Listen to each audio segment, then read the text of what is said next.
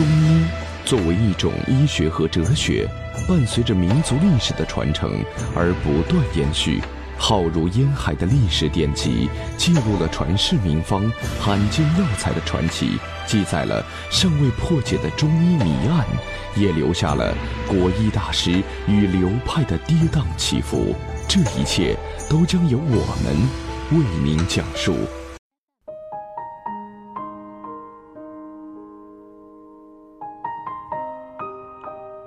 大家好，欢迎收听由城市中医馆给大家带来的男性健康专栏节目。如果大家在两性生理方面有什么问题，可以添加我们中医馆健康专家陈老师的微信号：二五二六五六三二五，免费咨询。好了，现在由本栏目的主播为大家带来今天的节目。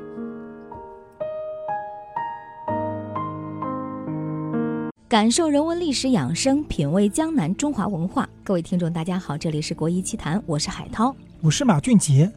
今天我们想说一个成语当中的中医文化“安然无恙”。其实这个词啊，最早是源于《战国策·齐策四》当中啊，是从齐国的使者造访赵国时与这个赵威后的对话中引出来的。嗯，也作为端然无恙，就是没有什么。不舒服或没有什么不好的问题，嗯，那么这里面涵盖的概念呢也比较宽泛，除了疾病之外呢，还有各方面都很很好，很平安，各方面都很顺利，对吧？赵威后当时把粮食收成的好不好，老百姓生活的快活不快活，这个皇帝啊健康不健康，作为当时的治国之本，也是作为衡量这个国家是否强盛的一个标志吧，嗯。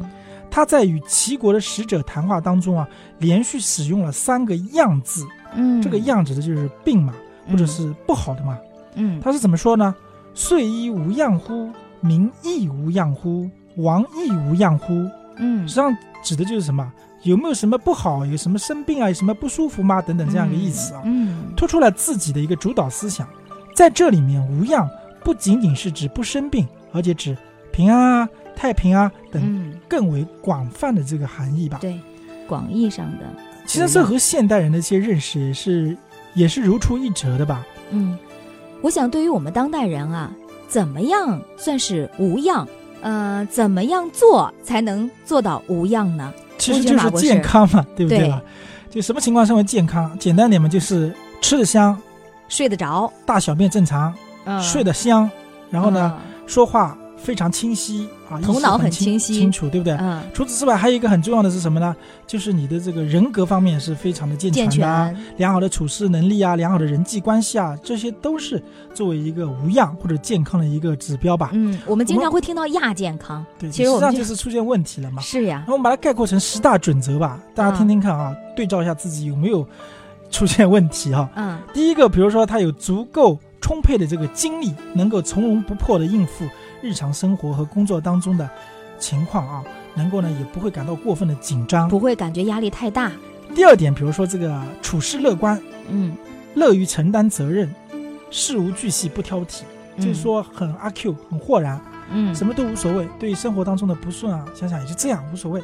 嗯，那你能不能做到这一点？会不会钻牛角尖呢？第三个就是要善于休息，良好的睡眠。嗯，我刚才说了，经常失眠啊，其实很多人不是失眠，是熬夜。通宵打游戏，通宵看电视，嗯，还有人看通宵电影，干嘛干嘛干嘛的，从而导致人体的严重的这个精血的耗伤。我们说人经常睡子午觉嘛，什么子午觉？中午十二点左右啊，晚上十二点左右，这段时间是人体的阴血啊、精血补给最好的时候。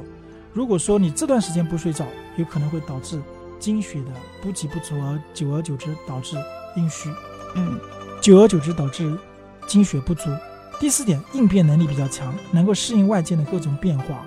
有些人，比如说，经常抗击打能力、抗压能力特别差，应变能力特别差。嗯，这是很多当代人啊，经常这个生活啊、工作事业一帆风顺的人当中尤其会出现，经受不了挫折嘛。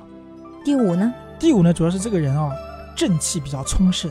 对一些外感疾病啊，或者流行性的传染病啊，能够具有一定的抵抗能力。嗯，当然你说，如果说遇到 SARS 什么之类的，你的抵抗能力再强，有可能也会得病啊。对，这个高强度传染病我说的是一般情况下啊，对，一般情况下，小感冒、小流感对对你没有什么作用，那说明什么？说明你的这个正气强盛嘛。嗯还有很多男性同志一定要注意啊，体重正常，身材匀称啊。嗯，不光男性吧，我觉得女性也有。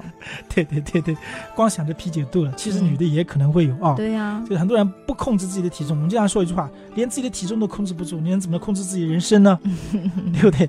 还有就是站立的时候啊，要看起来这种头啊、肩啊、臀部啊位置很协调，嗯，这看起来就是很正气凛然的一种样子啊，这是一种健康的标志。第七点就是眼睛明亮，双目炯炯有神啊。我们中医经常讲，眼睛是肝肾所主的。如果你双目炯炯有神，说明什么？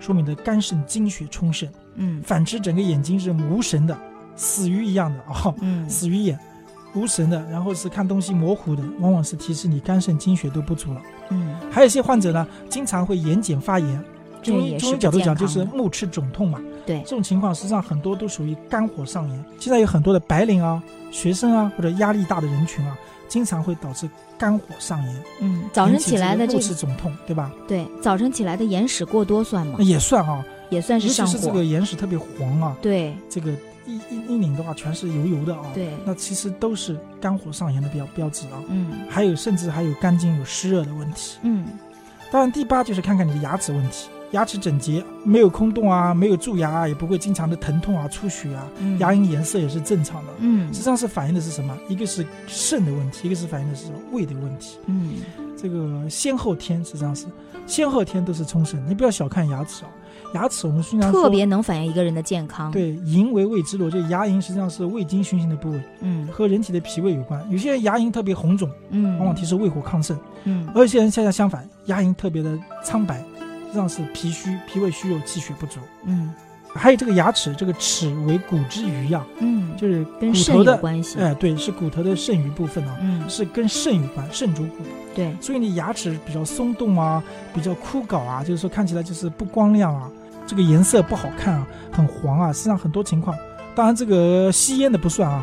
如果正常情况下看起来特别黄、特别枯槁，往往提示肝肾嗯肾的精血不足。嗯，第九，第九就是头发光泽没有头绪。嗯关于这个头发光泽的问题啊，很多人一方面用了很多的这个洗漱产品吧，嗯洗头发的很多化妆品啊，很多这个这个头发的一些这什么化妆化学一些对头发有刺激的化学物品，对吧？久而久之导致头发枯槁，这个掉头发特别严重。还有一些中年人，这个还有我遇到的我的同学啊，二十出头就整个已经谢顶了，什么问题？就实际上是有体内的内分泌严重的失调。从嗯中医角度来讲是什么呢？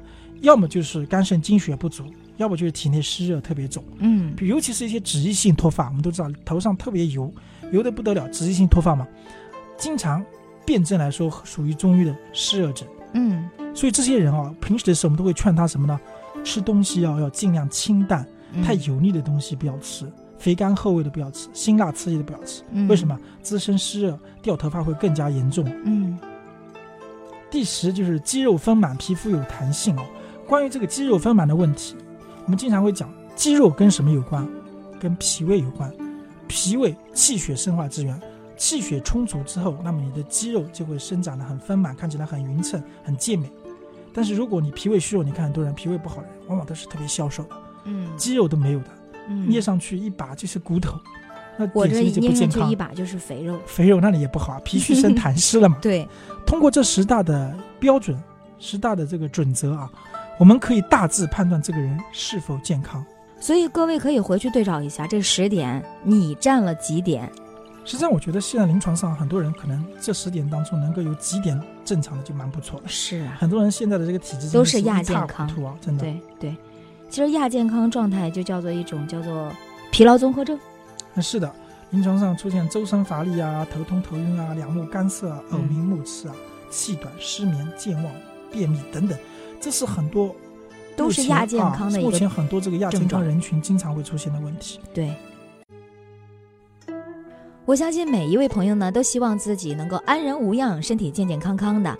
嗯、所以更多的去关注自己的身体健康，但是过度关注有的时候也是一种烦恼。你是说无病呻吟吗？对呀、有些人可能就是无病呻吟。无病呻吟好像也是一个成语哦，对呀、啊它实际上是源自于宋代辛弃疾的《临江仙》“老去浑身无着处”。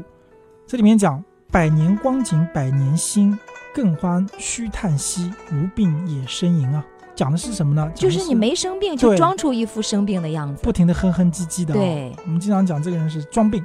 那么有的时候，一些大人呢，他也会无病呻吟的。实际上，临床呢，确实有一些人没有严重的疾病，或者是根本就没病，但是呢，他老是觉得自己会有病。嗯，那么这称为什么呢？疑心病。对 疑心病有特别多的。嗯，那么我们之前有讲过的一个成语叫什么呢？叫杯弓蛇影，不知道有没有听过啊？嗯，当然听过就是嗯一个人喝喝酒的时候，发现这个杯子里面有一个弓箭的影子，嗯，但是呢，他第一的感觉是这是一条蛇嘛。对他，说啊，杯子怎么有条蛇啊？吓得要命，对不对？嗯，然后呢，他说我刚才喝了这个酒下去，会不会我肚子里有蛇在爬来爬去啊？嗯吓得不行，从此以后落上很多的病根了。嗯，那实际上它是什么？它就是弓箭的影子嘛。对，这是一种典型的疑心病。那么杯弓蛇影，还有呢，杞人忧天哦，嗯，没事儿，我就说，哎呀，天要塌下来了，这是不是杞人忧天啊？对，所以说，久而久之，自己就没病，也出现有疾病了。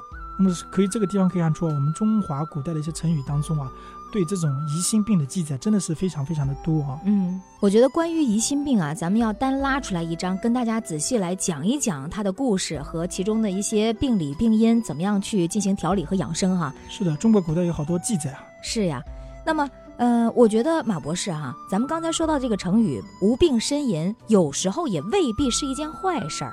对的，我们经常说有些人，比如说疾病不不重啊，但是呢，他有觉得不舒服了，那么他通过一些呻吟的方式啊，释放自己的压力，嗯，得到一种宣泄啊，。释放自己的体内的一些不舒服的感觉。哎，有的时候啊，对他自己来说，哎，比较好的就可以促进疾病的恢复了。对，我们经常讲疼痛，痛你就喊出来啊，就 是大喊之后就没事了还有像比如说情绪不好啊，嗯。最近一段时间受的很大的压力、很大的刺激，你说你不要憋在心里面啊，吼出来。对啊，嗯。喊出来，喊出来之后，很多情况就得到缓解了。嗯。实际，上未必是坏事了，而且很多很多情况就是老年人啊，老年人有的时候经常喊喊、经常闹闹，会引起子女的重视啊，可能对他检查治疗啊，很多疾病可以扼杀在萌芽当中嘛。啊所以说，我们经常讲一个问题：会哭的孩子有奶喝，这个嗯会哼哼唧唧的人活的寿命比较长。